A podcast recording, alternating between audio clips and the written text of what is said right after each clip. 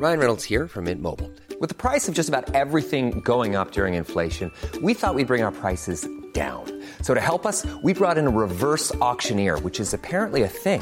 Mint Mobile unlimited premium wireless. Ready to get 30, 30, bit to get 30, bit to get 20, 20, 20, bit to get 20, 20, bit to get 15, 15, 15, 15 just 15 bucks a month. So, Give it a try at mintmobile.com slash switch.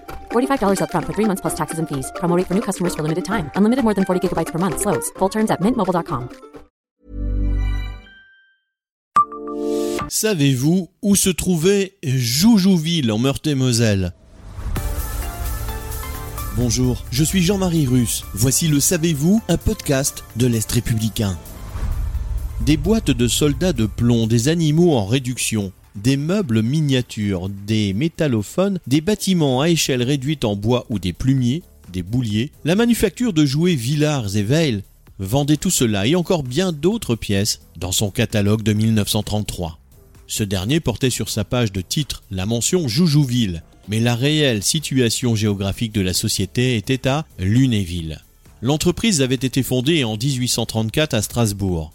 L'annexion de l'Alsace et de la Moselle en 1870 avait entraîné son départ en 1872 vers la France de l'intérieur, comme l'appelaient les vieux Mosellans.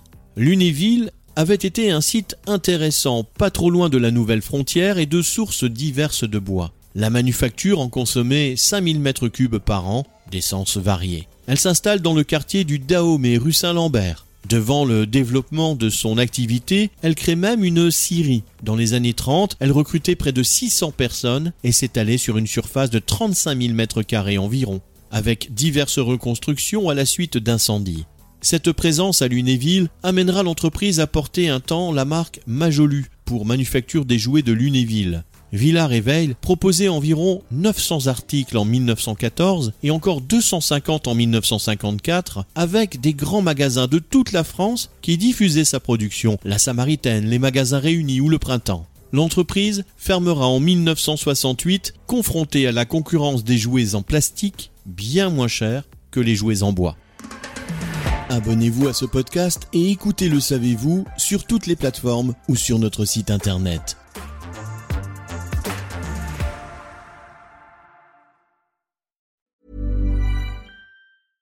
Hey, it's Paige DeSorbo from Giggly Squad. High quality fashion without the price tag. Say hello to Quince.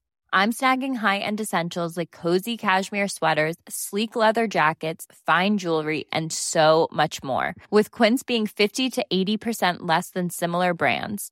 And they partner with factories that prioritize safe, ethical, and responsible manufacturing. I love that. Luxury quality within reach. Go to quince.com slash style to get free shipping and 365 day returns on your next order. Quince.com slash style.